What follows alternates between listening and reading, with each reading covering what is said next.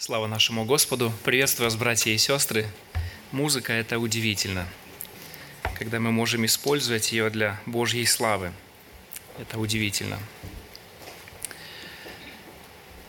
Вы знаете, все, что совершает Бог, происходит не случайно, но по Его извечному плану. Две недели назад мы с вами говорили здесь о том, что наша земная история закончится небесной славой. Когда мы умрем, то мы перейдем в небесную славу. И для нас это великая и сладостная надежда, которая ободряет в земном пути и не дает нам утонуть в пучине суетливых дней, не так ли? Когда-то Чарльз Пержин сказал очень такую интересную мысль, я ее процитирую. Чем больше в нашей жизни неба, тем меньше мы подвергаемся земному разложению. Я бы очень хотел, чтобы в нашей жизни было больше неба, чтобы мы утешали себя небесами, чтобы мы утешали себя Божьей славой, которая ожидает нас. Когда мы изучаем Священное Писание, оно однозначно и ясно учит нас, что Бог спас нас, не, э, спас нас для того, чтобы сделать праведными и ввести в свою славу. И это Его извечный план. Наша слава определена Божьим планом, так учит Библия. И этот план обязательно будет выполнен. И нет такой силы во Вселенной, которая могла бы нарушить этот план, которая могла бы спутать карты – которая могла бы как-то подействовать, чтобы Богу нужно было придумывать план Б или план С. А это значит, что мы обязательно с вами будем на небе, в окружении миллионов праведников и святых ангелов, воздавать честь тому, кто своей кровью искупил нас себе. Представьте себе, сейчас на небе миллионы праведников славят Христа и ожидают нас, и мы будем там – я когда пытаюсь себе представить это, мое сердце наполняется особым трепетом и особой такой радостью. Давайте мы обратимся сегодня к нашему тексту, который говорит об этом удивительном Божьем плане. О Божьем плане. Прочитаем Римлянам 8 глава из 28 по 30 стихи. Послание к римлянам, это 8 глава, из 28 по 30 стихи. Притом знаем, что любящим Бога, призванным по Его изволению, все содействует ко благу. Ибо кого Он предузнал, тем и предопределил быть подобными образу Сына Своего, дабы Он был первородным между многими братьями. А кого Он предопределил, тех и призвал – а кого призвал, тех и оправдал, а кого оправдал, тех и прославил. Это самое славное обещание, какое только можно найти в Писании, какое можно себе только представить. Оно захватывает дух и требует нашего пристального внимания. Этот текст по своему содержанию очень краток но наполнен глубокими драгоценными истинами. Он настолько дорог для нас, что его невозможно переоценить. В этом тексте мы увидим Божий план. Мы увидим Божий план, который говорит о том, что наша слава определена Его планом. Бог определил нашу славу в своем извечном замысле. И это то, о чем говорит здесь апостол Павел – и в этом тексте мы сначала посмотрим на тех, кто предназначен к Божьей славе, а также обратим внимание на ступени, по которым Бог ведет их в будущую славу. Итак, мы сначала посмотрим на тех, кто предназначен к этой славе, а также ступени, по которым Бог ведет их в эту вечную славу, в эту будущую славу. И прежде чем мы с вами посмотрим на получателей Божьей славы, полезно нам взглянуть на обстоятельства. Нам очень полезно посмотреть на обстоятельства, которые ведут нас к этой славе. Посмотрите, апостол Павел говорит о том, что в этом плане все содействует ко благу. 28 стих. «Любящим Бога, призванным по Его изволению, все содействует ко благу». Все содействует ко благу. Мы с вами находимся на пути к небесной славе. И Бог в своей премудрости все устроил таким образом, чтобы все содействовало ко благу. Чтобы все содействовало ко благу привлекает наше внимание слово «содействует». Давайте мы посмотрим на это слово. Это очень интересный термин, очень интересное слово. От него мы получили слово «синергизм». Слово «синергизм» означает работать вместе. Энергия – это труд, а сун – это вместе. Поэтому э, содействует в греческом слове это звучит как буквально работать вместе, синергизм – и апостол Павел говорит, что в Божьем плане все работает вместе ко благу. Все работает ко благу. Это объединение всех вещей для достижения общей цели. Общей цели. И, конечно же, общей конечной целью здесь мы видим является благом. Общая конечная цель – это наше благо. Все работает вместе – совокупно для нашего блага. Контекст указывает на то, что благо – это наша будущая слава. Вот о чем идет речь. Благо – это наша будущая слава на небесах. На это указывает контекст. Взгляните, например, на 17 и 18 стихи этой главы.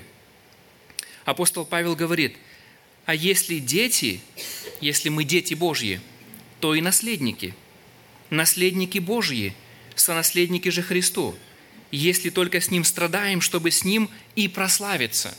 Чтобы с Ним и прославиться. И дальше он говорит в 18 стихе. «Ибо думаю, что нынешние временные страдания ничего не стоят в сравнении с той славою, которая откроется в нас». Это благо. Это высшее благо для нас. Божья слава. Наше прославление. Мы с Ним будем прославлены – в нас откроется слава Божья. Посмотрите на 30 стих. Апостол Павел ясно говорит, что завершающим этапом нашего спасения будет прославление. А кого Он предопределил, тех и призвал. А кого призвал, тех и оправдал. А кого оправдал, тех и прославил. Тех и прославил. Таким образом, мы видим с вами, что величайшим благом – для нас будет вечная слава, которую Бог приготовил нам. Бог снимет проклятие. Это будет жизнь в новых телах. Там не будет болезни и смерти. Мы забудем, что такое страх и боль. Там не будет одиноких и обиженных. Там не будет печали и слез. Там не будет старости и морщин.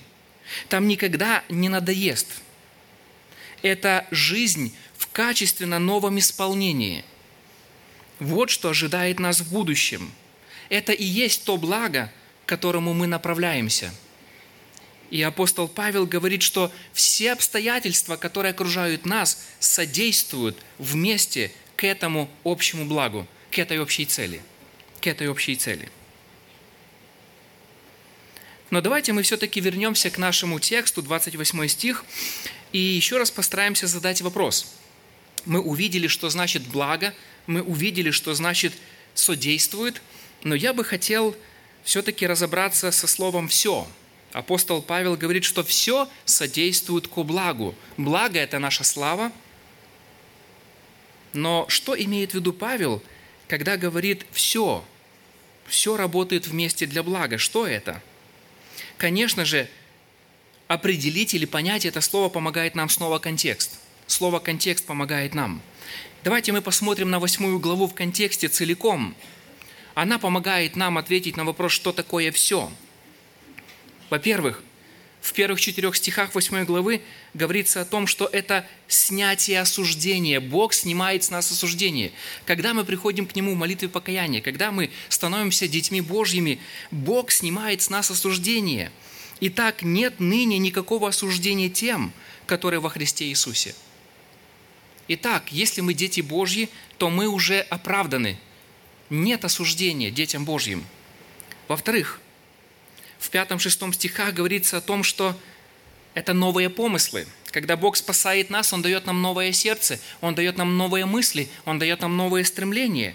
В пятом и шестом стихах об этом сказано, что живущие по духу помышляют как? О духовном. Те, которые живут по плоти, помышляют о плотском, но те, которые живут по духу или во власти Духа Святого, они помышляют о духовном. У них новые мысли, новое мышление – Дальше в 11 стихе говорится еще об одной важной вещи. Это пребывание Духа Святого в нас. Пребывание Святого Духа в нас, 11 стих. «Если же Дух того, кто воскресил из мертвых Иисуса, живет в вас, то воскресивший Христа из мертвых оживит и ваши смертные тела Духом Своим, живущим в вас». Итак, Дух Святой содействует нашему благу. Наше оправдание содействует общему благу – наши новые помыслы содействуют общему благу, то есть нашей славе. Пребывание Духа Святого в нас содействует нашей славе.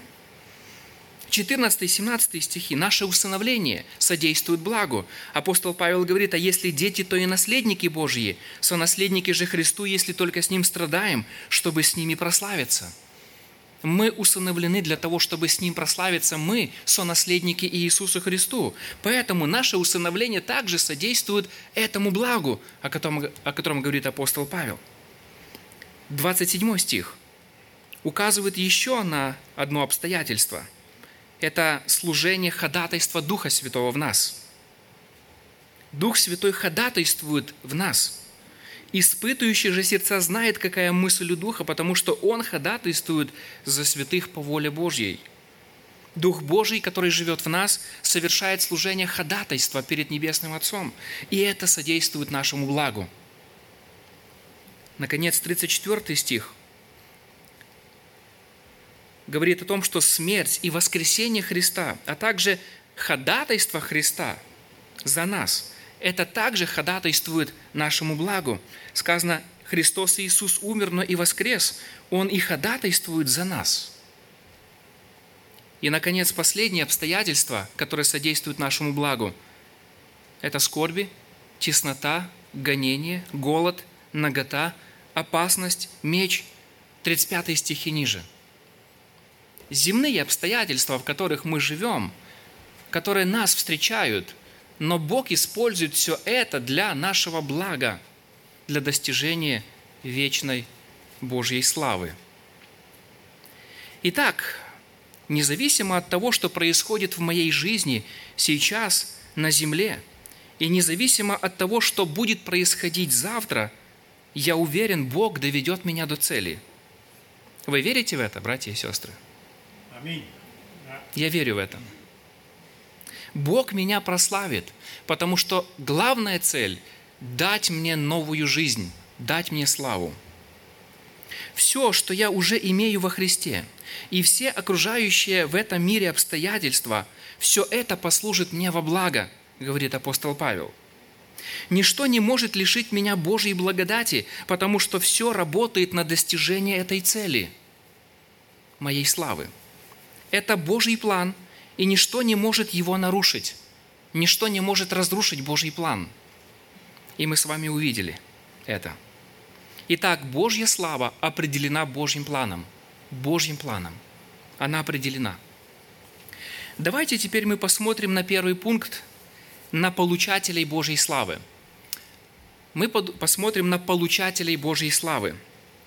В 28 стихе мы видим для кого предназначена будущая слава.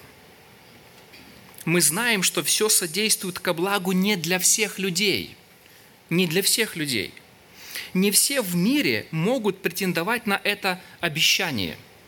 Не каждый человек может ухватиться за эту надежду, эту славную надежду, потому что она распространяется только на тех, кто названы любящие Бога. Видите, 28 стих эта славная надежда распространяется на любящих Бога. Апостол Павел говорит, «Притом знаем, что любящим Бога, призванным по Его изволению, все содействует ко благу». Итак, первое – это группа людей, это любящие Бога. Это любящие Бога. Интересно заметить, что апостол много раз в этом послании говорит о любви Бога к верующим людям. но гораздо реже он говорит о любви верующих к Богу. Тем не менее, тем не менее, любовь к Богу – это очень важный признак истинно верующих людей. Любовь к Богу. Хочу рассказать вам один пример. Я помню, как одна молодая девушка, принявшая водное крещение, через некоторое время начала сомневаться в своем спасении. Какое-то время перед тем, как уйти из церкви, она спрашивала, какое свидетельство может доказать, что Бог меня простил и я спасена? Какое я могу найти свидетельство? Тогда я вспомнил два критерия из Библии. Первое – это стойкость в испытании, и второе – это любовь к Богу. Это два свидетельства, которые доказывают, что я иду на небо. Стойкость в испытаниях и любовь к Богу – это то, что подтверждает нашу веру. К сожалению, у нее этого не оказалось. Она ушла из церкви. Проверьте себя, проверьте свое сердце, есть ли в вас стойкость, верность и любовь к Богу. Это то, что говорит о вашем сердце, о ваших отношениях с Богом. Дело в том, что путь следования за Иисусом Христом начинается с любви к Иисусу.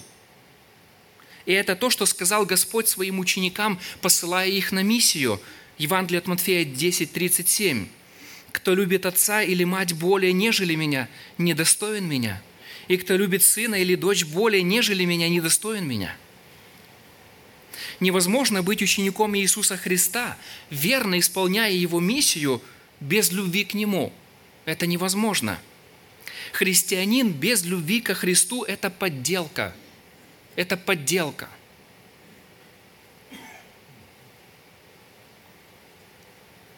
Фраза «любящая Бога» была обычным обозначением для верующих в Ветхом Завете. Верующие Ветхого Завета всегда обозначались как «любящие Бога». «Любящие Бога». Например, вторая заповедь из закона гласила, что Бог, творящий милость до тысячи родов кому? Любящим Его и соблюдающим заповеди Его. Видите? Дети Божьи – в Ветхом Завете были названы как любящие Его и исполняющие заповеди Его. Исход 26. Посмотрите на Второзаконие 7.9. Во Второзаконии 7.9 было сказано, «Итак, знай, что Господь Бог твой есть Бог, Бог верный, который хранит завет свой и милость к любящим Его и сохраняющим заповеди Его до тысячи родов» которым Господь хранит свой завет, любящим Его, видите? И сохраняющим заповеди Его. Верующий человек – это тот, кто любит Бога, это тот, кто сохраняет Его заповеди. Мне очень нравится Псалом 144, 20. Давайте мы посмотрим на него. Псалом 144, 20 стих. Здесь написано «Хранит Господь всех любящих Его, а всех нечестивых истребит. Хранит Господь всех любящих Его, кто любит Бога. Итак, какую бы вы книгу из Ветхого Завета не открыли, вы вскоре обнаружите, что он говорит о верующих, как о тех, кто любят Бога и проявляют любовь и послушание Божьему Слову. Проверьте свое сердце – насколько оно посвящено Господу в любви и Божьему Слову.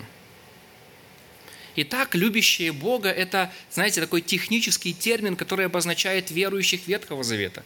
Но теперь мы видим, апостол Павел применяет ее, вот, это, вот эту фразу «любящие Бога» к христианам из евреев и язычников. И Новый Завет также называет верующих любящими Бога. Давайте мы откроем 1 Иоанна 5.1. Первое послание Иоанна 5.1. «Всякий верующий, что Иисус есть Христос, от Бога рожден, и всякий любящий родившего, родивший это Бог, любит и рожденного от Него». Если ты рожден свыше, если ты верующий, что Иисус есть Христос Мессия, ты любишь Бога. Ты должен любить Бога и рожденного от Него. Еще один текст. Это 1 Петра, 1 глава, с 6 по 8 стихи. Это послание когда-то э, в моей жизни совершило революцию целую, когда я понял глубже Евангелие Божье и его благодать. Так вот, апостол Петр говорит, что Бог возродил нас к наследству нетленному, чистому, неувидаемому, которое хранится на небесах. И дальше в шестом стихе он говорит, «Об этом радуйтесь, поскорбев теперь немного, если нужно от различных искушений, чтобы испытанная вера ваша оказалась драгоценнее гибнущего, хотя и огнем испытываемого золота, к похвале и чести и славе в явлении Иисуса Христа». И теперь, внимание, восьмой стих.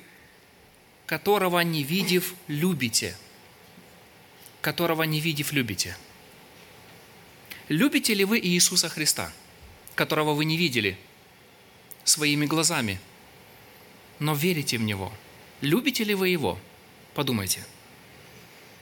Апостол Яков в 1 главе 12 стихе говорит, «Блажен человек, который переносит искушение, потому что, быв испытан, он получит венец жизни, который обещал Господь кому? Любящим Его – любящим Его. Дети Божьи – это любящие Бога. Они любят. То же самое мы находим в Иакова 2.5. Давайте мы откроем еще один текст. Это Евангелие от Иоанна 14.21. 14.21. Кто имеет заповеди мои и соблюдает их, тот любит меня. Это слова Иисуса – кто имеет заповеди мои и соблюдает их, тот любит меня. Вот любовь к Богу. Любовь к Богу проявляется, насколько мы послушны Его заповедям, Его Слову, насколько мы исполняем Его Слово. Итак, давайте мы подведем итог. Мы видим, что наша слава определена Божьим планом. И в этом плане есть те, кто будут прославлены – и апостол Павел говорит, прославлены будут любящие Бога. Любящие Бога. Божий план заключается в том, чтобы грешников сделать любящими Бога и затем ввести их в свою славу. Мы хотим быть на небесах, мы хотим быть в славе, однако мы хотим там быть не ради самой славы, но ради Иисуса Христа, правда? Мы хотим быть на небе не ради самой славы, не ради самого неба, но ради того, кто там сияет, как солнце, как солнце правды, наш Господь. И если ты жил Христом здесь, на земле, то ты будешь еще больше стремиться туда, где Христос обитает в славе. Любовь к Иисусу очень хорошо проиллюстрирована в Евангелии от Луки, 7 глава, с 37 по 50 стихи. Здесь евангелист рассказывает историю про одну женщину-грешницу, когда Иисус был в гостях у фарисея Симона, когда он возлежал вместе с ними, там были мужчины, и тут вдруг врывается женщина и начинает вести себя как-то необычно. Она падает к ногам Иисуса, начинает плакать, своими слезами поливает его ноги и своими волосами вытирает их. При этом не говорит ни единого слова. Конечно же, э, хозяин дома осудил и Христа, и ее за это. Он сказал, если бы он был пророк, он бы знал, какая грешница прикасается к нему. Но Господь знал, что в голове у Симона. Он понимал, что это законник, у него нет любви к людям. После того, как он обличил фарисея, хозяина дома, он обратился к женщине, сказал, «Прощаются грехи ее многие за то, что она возлюбила много, а кому мало прощается, тот мало любит». Кому мало прощается, тот мало любит – эта женщина любила Христа. Она осознала себя грешницей. Она пришла с покаянием. Господь простил ее.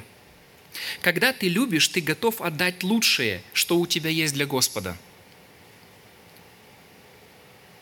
Когда ты любишь, то ты готов отдать всего себя. Кому много прощено, тот много любит. Прощая наши грехи, Иисус восстанавливает в нас ту первозданную любовь, которую мы утратили в Эдемском саду после грехопадения. Когда Бог дарит нам прощение, Он восстанавливает нас эту первозданную любовь. Однако мы должны понимать, что истинная причина, почему мы любим Бога, не в нас самих. Не в нас самих. Мы не способны любить. Мы любим Бога, потому что Он сначала возлюбил нас, так говорит Библия. Потому что Он сделал нас способными любить. Не мы пришли к Нему, а Он пришел к нам и сделал наше сердце способным любить Его. Поэтому Ему слава за это. Он меняет наше сердце, Он делает нас способными любить. Итак, мы видели, первая категория, кому предназначена слава в Божьем плане, это любящие Бога – Бог берет грешников и делает их любящими Бога. Вторая категория, или это та же самая категория, но только он теперь добавляет еще к, этому названию еще что-то. Он говорит, что это те же самые люди, они любящие Бога, но также они призваны по Его изволению. Они призваны по Его изволению. В призвании к спасению осуществляется Божья воля, а не наша. Заметьте – Бог призывает нас к себе не потому, что мы это захотели, а потому, что Он это захотел. Грешники не хотят прийти к Богу, потому что они Его ненавидят. Посмотрите, о чем говорит апостол Павел в 8 главе послания к римлянам, 7 стих. «Потому что плотские помышления, плотские – это помышления неверующих людей, суть вражда против Бога». Видите, как они мыслят? Они враждуют против Бога. И дальше сказано, ибо закону Божью не покоряются, да и не могут. Посему живущие по плоти Богу угодить не могут. Живущие по плоти – это люди неверующие, в которых доминирует грех, господствует грех, и они не хотят прийти к Богу. И Иисус сказал когда-то, но вы не хотите прийти. Поэтому в призвании Господь являет свою волю, в призвании к спасению – осуществляется не наша воля, но Его воля. Давайте посмотрим на некоторые тексты. 1 Петра 5:10. Бог же всякой благодати, призвавший нас в вечную славу свою во Христе и Иисусе, сам по кратковременном страдании вашим да совершит вас, да утвердит, да укрепит, да соделает непоколебимыми. Здесь говорится о том, что Бог богат благодатью – он Бог всякой благодати, и сказано, что Он призвал нас в вечную славу. Именно Бог призывает нас в вечную славу во Христе Иисусе. И Он укрепит нас, и утвердит, и прославит. Еще один текст. Посмотрите на 2 Фессалоникийцам, 2 глава, 13 и 14 стихи. 2 Фессалоникийцам 2, 13, 14. Апостол Павел говорит, «Мы же всегда должны благодарить Бога за вас, возлюбленные Господом братья, что Бог от начала через освящение Духа и веру истине избрал вас к спасению, которому и призвал вас благовествованием нашим для достижения славы Господа нашего и Иисуса Христа. Здесь мы тоже видим план, план для спасения грешника, Божий план. Сказано, что Бог от начала избрал нас к спасению и призвал к этому спасению через благовествование для достижения Божьей славы. Итак, от начала избрал и призвал через Евангелие для достижения славы. Еще один текст – это Деяние 13.48. Деяние 13.48.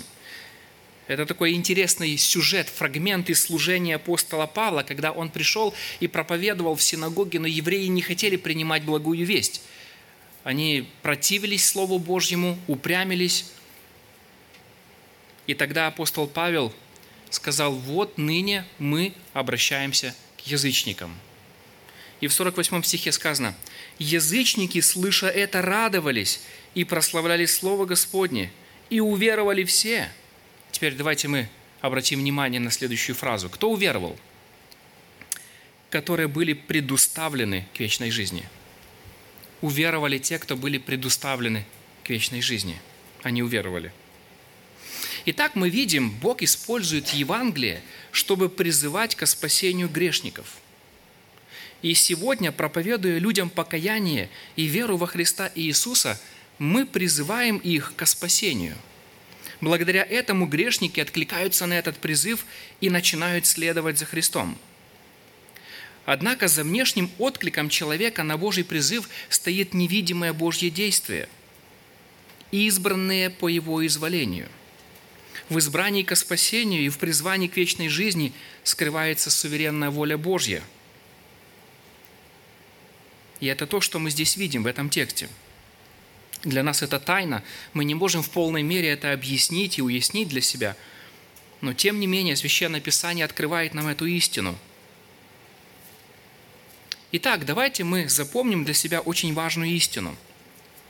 Мы были призваны к спасению еще до того, как началась наша Вселенная. Бог решил призвать нас к спасению в вечности в прошлом, чтобы прославить нас в вечности в будущем. Вот что значит «все содействует ко благу». Мы обязательно будем прославлены. Знаете почему? Потому что это не наш план, это Его план, это Божий план – Давайте теперь мы об этом поговорим чуть больше. И мы переходим ко второму пункту, и мы сейчас посмотрим на путь, ведущий к Божьей славе. Сначала мы посмотрели на получателей Божьей славы, сейчас мы посмотрим на путь, ведущий к Божьей славе. И в 29 стихе мы видим, что э, этот путь начинается в вечности. Давайте мы еще раз прочитаем этот отрывок – Ибо кого он предузнал, тем и предопределил быть подобными образу сына своего, дабы он был первородным между многими братьями. А кого он предопределил, тех и призвал. А кого призвал, тех и оправдал. А кого оправдал, тех и прославил. Тех и прославил. Знаете, что бросается в глаза? В глаза бросается то, что здесь нет нашего участия. Вообще – то есть все глаголы, которые описывают действия, стоят в активном залоге и относятся к Богу. Все это делает Бог над нами. Мы только получатели этого. Мы включены в этот план. Но все, что здесь мы видим, это делает Бог от начала и до конца. И мы видим, что его путь, вот этот э, путь, ведущий к Божьей славе, начинается еще в вечности. И он начинается с предузнания. Предузнания – ибо кого он предузнал, кого он предузнал, тем и предопределил быть подобными образу Сына Его. Давайте мы немножко поразмышляем, что это означает. Слово «предузнал», э, буквально, если перевести, оно звучит так. «Знать наперед», «узнал наперед». Поэтому путь, ведущий к славе, начинается в вечности с предузнания – но как нам понять это слово? Дело в том, что вокруг него ведутся споры. Ведутся споры. Некоторые считают, что слово «предузнал» следует понимать как способность Бога заглянуть в будущее и увидеть веру тех, кто примет Евангелие. И только на основании веры людей Бог избирает их к спасению. Если это так, Тогда получается, что Бог избирает ко спасению на основании человеческого отклика на Евангелие. И это значит, что его выбор человека обусловлен верой самого человека. Джон Стот делает по этому поводу такое критическое замечание. Послушайте, я его прочитаю – если Бог предопределяет людей, потому что они когда-нибудь уверуют, отсюда следует, что основание для их спасения находится в них самих и в их заслугах, а не в нем и в его милосердии. Павел же фокусирует все внимание на его милости, даруемой по его благодати. Это хорошее замечание, я с ним согласен – то есть, если Бог выбирает меня ко спасению на основании моей веры, то тогда получается, что Бог всего лишь подтверждает выбор человека, Бога. То есть не Бог выбирает, а человек выбирает Бога. Есть еще одна опасность, если так мыслить, то есть еще одна опасность, которая ставит под сомнение Божье всезнание. Если Богу нужно заглядывать в будущее, чтобы узнать тех из людей, кто уверует, то тогда Бог не обладает совершенным знанием. Он тогда не обладает совершенным знанием. Подумайте сами, что это за Бог такой, который зависит от знания будущего? Что это за Бог такой, которому нужно заглянуть в будущее, чтобы узнать? Читая Священное Писание, мы видим, что Бог не нуждается в знании, в пополнении знания. Почему? Потому что Он обладает совершенным знанием, абсолютным знанием. Для Господа нет вообще такого понятия, как прошлое, настоящее и будущее. Во всяком случае, нет такого понимания с точки зрения земной истории. Для Господа тысяча лет как один день, и один день как тысяча лет.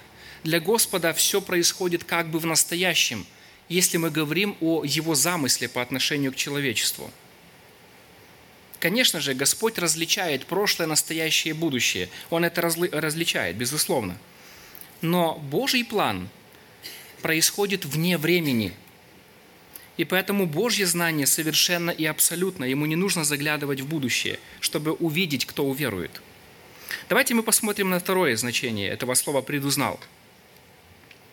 Мне кажется, что на самом деле слово «предузнал» следует понимать в значении «возлюбить наперед». И я бы его перевел так – полюбить наперед. Предузнать – это значит возлюбить наперед. Богу не нужно узнавать кого-то, так как Он знает все совершенно. Поэтому слово «предузнал» означает возлюбить наперед. И это подтверждается следующими текстами Писания. Давайте мы посмотрим на них. И Еремия 1.5. Господь говорит Еремии, Прежде, нежели я образовал тебя в чреве, я познал тебя. И прежде, нежели ты вышел из утробы, я осветил тебя, пророком для народов поставил тебя». Здесь Господь говорит о том, что Иеремия был избран к служению пророка еще до того, как он зародился в чреве мамы. Господь его уже познал, Господь его уже возлюбил, и чтобы поставить на это служение – если этот текст не очень как бы понятно открывает мою мысль, я бы хотел тогда обратиться еще к одному тексту. Давайте посмотрим еще один отрывок из Ветхого Завета, это Второзаконие, 7 глава, 6-8 стих. 6-8 стих. Яхова здесь говорит израильтянам, «Ибо ты народ святой у Господа, Бога твоего. Тебя избрал Господь, Бог твой, чтобы ты был собственным Его народом из всех народов, которые на земле. Не потому, чтобы, ты, чтобы вы были многочисленнее всех народов, принял вас Господь и избрал вас, ибо вы малочисленнее всех народов, но потому, что любит вас Господь, и для того, чтобы сохранить клятву, какую Он клялся отцам вашим. Итак, мы видим, здесь говорится о том, что Бог избрал, чтобы израильтяне были Его народом – по простой причине, потому что Он возлюбил их. Поэтому главное условие для избрания – это Его любовь. И это то, о чем говорит здесь апостол Павел в нашем тексте. Поэтому слово «предузнал» лучше понимать как «возлюбил наперед». Тех, кого он возлюбил наперед, тех и предопределил. Поэтому главное условие к спасению – это Божья любовь. Это Божья любовь, заранее Божья любовь. Дальше мы видим второй, э, это второе слово. Кого он предузнал или кого он возлюбил наперед, тем и предопределил быть подобными образу сына своего. Слово «предопределил» можно также заменить синоним как «избрал» или «поставил», для того, чтобы они были подобны образу сына его. Итак, мы видим здесь, что спасение подразумевает определенную цель – и эта цель заключается в том, чтобы грешники были подобны образу Сына Божьего. Бог возлюбил нас и избрал для того, чтобы сделать нас подобными образу Сына Своего. И понятие образа Сына Божьего включает в себя две стороны преображения. Две стороны преображения. Это внутреннее преображение и внешнее преображение. Внутреннее преображение – это когда Бог меняет наш характер – Бог спасает нас для того, чтобы сделать нас новым творением, чтобы сделать нам новое сердце. Это внутреннее преображение. Это то, о чем говорит апостол Павел в Ефесянам 4, 20, 24. Давайте мы прочитаем этот текст. Ефесянам 4, 20, 24. «Но вы не так познали Христа, потому что вы слышали о Нем и в Нем научились, так как истина во Иисусе. Отложить прежний образ жизни ветхого человека, истлевающего в обольстительных похотях, а обновиться духом ума вашего и облечься в нового человека, созданного по Богу, в праведности и святости истины». Итак, Бог спасает нас для того, чтобы сделать из нас нового человека. Новый человек – это тот, кто создан по Богу в праведности и святости истины. Мы, когда согрешили, мы потеряли праведность и святость. Мы потеряли этот образ Сына Божьего. Во всяком случае, мы его исказили.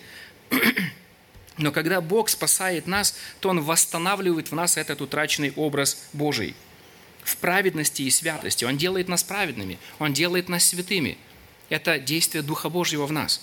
Поэтому быть подобным образу Сына Его подразумевает прежде всего внутреннее изменение характера. Бог меняет наше сердце. Почему мы не делаем грех, когда становимся верующими? Имеется в виду, не живем во власти греха. Потому что Бог нам дал новое сердце, новые мысли, новое стремление. Но также изменение в образ Божий, в образ Сына Божьего подразумевает и внешнее преображение – внешнее преображение. Давайте мы посмотрим на то, как это описано в 8 главе. В 23 стихе апостол Павел уже говорил нам, что не только творение стенает и мучается, ожидая Божьей славы, но также и мы сами. Мы сами стенаем, сказано в 23 стихе, и не только оно, но и мы сами, имея начаток Духа, и мы в себе стенаем, ожидая усыновления – то есть искупление тела нашего. Искупление тела нашего. Очень хорошо апостол Павел описывает, как мы будем выглядеть в первом послании к Коринфянам, 15 глава. Давайте мы прочитаем. 42 стих и ниже. «Так и при воскресении мертвых сеется в тлении и восстает в нетлении, сеется в уничижении и восстает в славе, сеется в немощи, восстает в силе, Сеется тело душевное, восстает тело духовное. Есть тело душевное, есть тело и духовное. Так и написано, первый человек Адам стал душою живущую, стал душою живущую, имеется в виду, стал земным, грешным, плотским. А последний Адам, имеется в виду Христос, есть дух животворящий. Но не духовное прежде, но душевное, потом духовное. Первый человек из земли перстной – Второй человек – Господь с неба. Каков перстный, таковы и перстные, то есть земные, и каков небесный, таковы и небесные. И как мы носили образ земного, имеется в виду Адама, мы будем носить образ небесного. Видите? Мы будем носить образ небесного. Мы будем похожи на Иисуса Христа, Божьего Сына, даже внешне. Это не значит, что на небе будут клоны Иисуса Христа. Конечно же, мы сохраним свою идентичность я сохраню свою индивидуальность, вы сохраните свою индивидуальность, но мы будем подобны Христу в Его человеческой прославленной природе. Это то, о чем говорит апостол Павел в послании к филиппийцам, 3 глава, 21 стих – Наше же жительство на небесах, откуда мы ожидаем и Спасителя Господа нашего Иисуса Христа, который уничиженное тело наше преобразит так, что оно будет сообразно славному телу Его, силою, которой Он действует и покоряет себе все. Наше тело будет преображено, и оно будет подобно славному телу Его. Итак, апостол Павел говорит – что конечным пунктом нашего спасения является подобие образу Иисуса Христа, как внутренне, так и внешне. Так и внешне. И дальше, в 29 стихе Павел говорит, чтобы Он, то есть Христос, был первородным между многими братьями. А здесь уже речь идет о нашей Божьей семье. Бог усыновляет нас и вводит в свою семью детей Божьих. И среди Божьих детей есть много детей, но есть только один первородный. Знаете, кто это? Это Иисус Христос. Есть только один первородный – это Господь наш Иисус Христос. Он старший брат по своей человеческой природе. Некоторые сегодня допускают заблуждение, я бы хотел, чтобы вы это знали, э, есть проповедники, которые утверждают, что раньше Иисус был единородным Сыном Божьим, а сегодня Он теперь уже только первородный Божий Сын. Он уже не единородный. Знаете почему? Потому что у Него есть и другие братья духовные и сестры. Но это заблуждение. И Иисус Христос всегда был и будет и единородным, и первородным. Дело в том, что единородный Сын Божий описывает Его положение в Троице – он вечно в Троице будет уникальным, неповторимым, единородным Божьим Сыном. Поэтому единородный подчеркивает его божественный статус, его божественную природу в Троице. А первородный описывает его отношение с творением. Он первородный по отношению к творению. И он будет всегда первородным в семье Божьей. Дальше мы сейчас уже заканчиваем, 30 стих – мы увидели с вами, что Божий план или путь начинается в прошлом, в вечности в прошлом, реализуется в настоящем путем призвания и оправдания. 30 стих. «Тех и призвал, и оправдал». Мы сказали с вами, что призвание Бог совершает через проповедь Евангелия ко спасению, а оправдание совершает благодаря вменению праведности Иисуса Христа нам. Поэтому мы сегодня оправданы – не по своей праведности, а потому что праведность Христа вменена нам. И последнее. Этот путь завершится в будущем. Сказано, тех и прославил. Кого он призвал, тех и оправдал, а кого оправдал, тех и прославил. Тех и прославил. И хотя из контекста ясно, что прославление дела будущего, Павел употребляет здесь глагол в прошлом времени, чтобы подчеркнуть неизбежность данного действия. Мы уже прославлены, хотя мы еще живем на земле. Это гарантия, что мы будем там. Мы уже во Христе Иисусе посажены на небесах. Это Божий план, ведущий в славу. И давайте мы закончим. Подытожим. Мы увидели с вами, что верующих людей ожидает слава. Это безопасность нашего спасения. И ничто не может лишить нас этой славной надежды – Утешаетесь ли вы этой надеждой, друзья мои? То, что ничто не может лишить нас этой славной надежды, доказывает Божий план.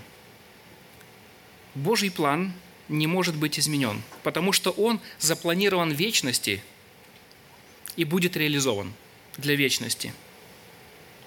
Бог запланировал из вечности искупить себе особенный народ, ревностный к добрым делам, и Он это сделает – в его книге жизни записано каждое имя человека, которое будет спасено и прославлено.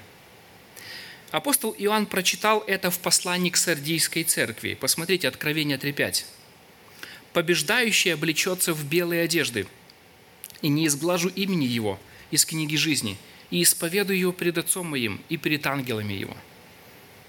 Побеждающий облечется в белые одежды, и не изглажу имени его из книги жизни – если ваше имя там есть в книге жизни, то вы побеждающий, и ваше имя не будет сглажено, вы будете прославлены. Итак, наша слава определена Божьим планом. Аминь. Давайте мы помолимся.